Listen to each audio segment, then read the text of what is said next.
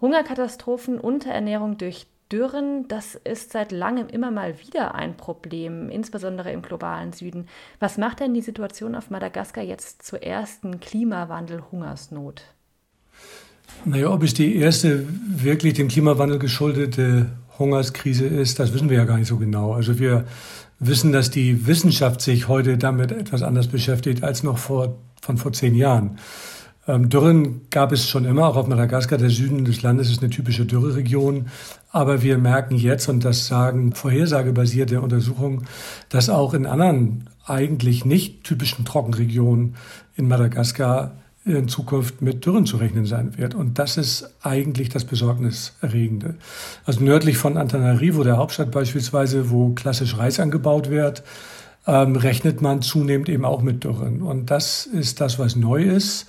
Und in der Wissenschaft nennt man das Attributionsforschung. Das heißt, man ordnet mittlerweile einzelne dem Wetter geschuldeten Events jetzt auch schon dem Klimawandel zu. Das hat man vor zehn Jahren in der Form noch nicht getan. Da hat man sich eigentlich noch nicht so richtig getraut, ähm, die beiden Phänomene miteinander zusammenzubringen. Aber heute ist man da schon etwas forscher geworden und kann ein bestimmtes Event durchaus dem Klimawandel zuordnen. Und das ist wohl in Madagaskar der Fall. Ist denn Hunger immer eine Folge von Dürren, beziehungsweise sind Dürren immer die klassische Folge des Klimawandels? Was ist denn mit anderen Auswirkungen der Erderwärmung? Natürlich nicht. Also Hunger hat ja auch vielfältige Ursachen. Also eine ganze Menge hat ja auch damit zu tun, wird so ein Land vernünftig regiert?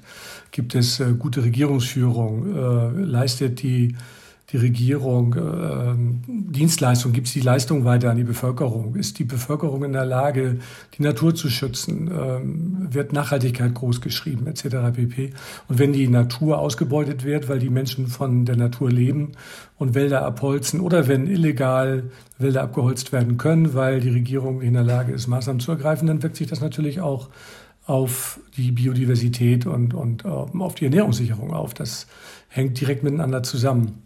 Also in, insofern gibt es immer mehrere Faktoren. Aber der Klimawandel, das ist im Grunde sowas wie so ein Verstärker dieser, dieser eher strukturellen Faktoren. Der macht es nicht besser, der macht es eher schlimmer und, und zeigt relativ schonungslos auf, wo die, die Mankos, also wo die, die Fehler liegen oder wo Länder einfach versagen, äh, wenn es darum geht, vor Ort Lösungen zu schaffen. Und das Problem ist eben, dass der Klimawandel eben nicht von diesen Ländern ausgelöst wurde, sondern von den Industrieländern durch die Treibhausgasemissionen. Das macht die Sache nur noch komplizierter. Sie haben jetzt gerade schon einige Faktoren genannt, ähm, die Madagaskar vielleicht speziell besonders anfällig machen. Was für Faktoren kommen da noch hinzu? Naja, zum, zum einen, wie gesagt, diese typische Trockenheit im Süden des Landes. Also der Süden des Landes ist eine klassische Trockenzone. Da sind äh, Dürren überhaupt keine Überraschung. Da haben sich die Menschen aber auch darauf eingestellt. Ähm, sondern die, die Auswirkung des Klimawandels im Sinne von, es werden jetzt auch Zonen befallen, die eigentlich mit dem Klimawandel oder mit Dürren nie so richtig zu tun hatten. Klassischerweise gibt es auf Madagaskar auch äh, Zyklone, also Starkwinde, die sich da negativ auswirken und Infrastruktur zerstören. Das ist einfach so bei Ländern, die in dem Fall dem Indischen Ozean so schutzlos ausgeliefert sind. Und da wiederum sind wir bei dem Thema, wie stark ist eine Gesellschaft in der Lage, die eigene Infrastruktur vor, vor solchen Naturgewalten zu schützen. Und wenn diese Naturgewalten zwei, dreimal im Jahr auftreten und nicht alle fünf bis zehn Jahre, dann macht das einen großen Unterschied für den Erhalt dieser Infrastruktur. Und das ist eine Kostenfrage und insbesondere arme Länder haben nicht die Möglichkeiten, irgendwie jedes Jahr neue Häfen zu bauen. Ähm, das, das sind die, die Klassiker, die bei ärmeren Ländern immer eine Rolle spielen. Das heißt, das Problem erstreckt sich natürlich grundsätzlich weit über Madagaskar hinaus. Mal angenommen, das 1,5 Grad Ziel würde eingehalten. In Glasgow würden sich alle entschließen, wirksame, effiziente und schnelle Maßnahmen einzuführen, die die Klimaerwärmung begrenzen. Das ist ja trotzdem keine kurz- oder mittelfristige Perspektive für Madagaskar oder ähnlich betroffene Länder. Wie sieht denn vor Ort im Moment konkrete Abhilfe aus, die über die Lebensmittelhilfen hinausgeht? Ja, das ist genau die Herausforderung. Das sind ja diese Anpassungsprogramme, über die wir dann reden. Also auf der einen Seite geht es natürlich darum, Industrieländer müssen Treibhausgasemissionen reduzieren. Ohne das geht es nicht. Aber auf der anderen Seite wirkt sich der Klimawandel immer mehr aus. Das haben wir ja gerade beschrieben, insbesondere auf die Ernährungssicherung. Und da müssen natürlich dann Maßnahmen ergriffen werden, die ähm, dazu beitragen, dass äh, die, die Effekte sich nicht so wahnsinnig schnell auswirken. Und äh, das ist die große Herausforderung. Wie kriegen wir das hin? Also es gibt beispielsweise wassersparende oder auch wasserspeichernde Technologien, der Bau von Terrassen, Regen, Wassersammelbecken. Es gibt angepasste Infrastruktur an die Situation vor Ort, bestimmte Art von Bewässerungsanlagen. Man kann auch degradierte Flächen rehabilitieren. Solche, solche Elemente bekommen immer größere Bedeutung.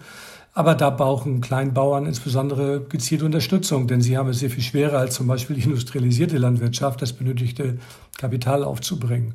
Und die niedrigen Einkommen und das geringe Investitionspotenzial, das, das führt eben dann oft dazu, dass die Existenz von Kleinbauern eben tiefgreifender von den Auswirkungen des Klimawandels bedroht ist, als beispielsweise bei größeren landwirtschaftlichen Produzenten, wie wir sie hier in Europa haben. Kurz als Abschluss noch die Frage, heißt das konkret auch, eigentlich müssten sich die Industriestaaten dazu verpflichten, Anpassungsmaßnahmen für Länder des globalen Südens zu finanzieren? Absolut, und das ist auch mittlerweile völkerrechtlich verbindlich, denn daraufhin haben sich die Länder, die Industrieländer ja in Paris geeinigt. Äh, das ist ein Beschluss, der eigentlich aus Cancun schon kommt von 2009, nämlich pro Jahr ab 2020 100 Milliarden für Klimaschutz und Anpassung zur Verfügung zu stellen. Und davon sollten genau 50 Prozent für die Anpassung gehen. Bis jetzt gehen ungefähr von dem Geld ähm, ein Fünftel in die Anpassung und die 100 Milliarden sind noch längst nicht erreicht. Nach dem, was wir jetzt gerade von der COP26 hören, gibt es Bemühungen, dass vielleicht ab 2022, 2023 diese 100 Milliarden erreicht werden.